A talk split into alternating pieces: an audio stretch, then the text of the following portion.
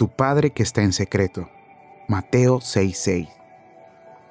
¿Puede alguien esconderse del Señor en lugares secretos? ¿Puede un cristiano bajo cualquier circunstancia escaparse de su vista? Esto es imposible.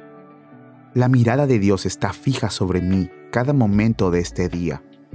En este momento, su mirada está absolutamente fija sobre mí.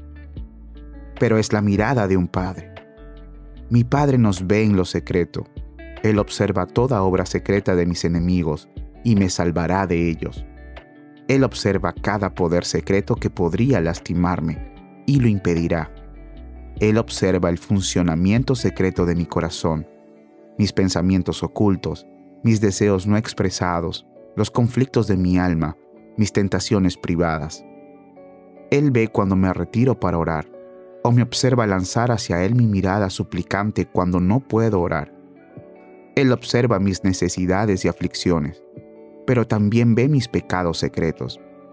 Ante sus ojos pasa todo pensamiento de maldad, toda acción inadecuada, toda palabra indecorosa. Qué seria reflexión. Espero que me haga más prudente, que me proteja de caer en tentación de animar sugerencias inadecuadas y de actuar de manera incoherente con mi testimonio. Mi Padre Celestial me observa, me observa en este momento, me observa en todo momento, ve mis más secretas motivaciones, pensamientos y propósitos, y aquel que me ve así odia todo pecado con un odio infinito.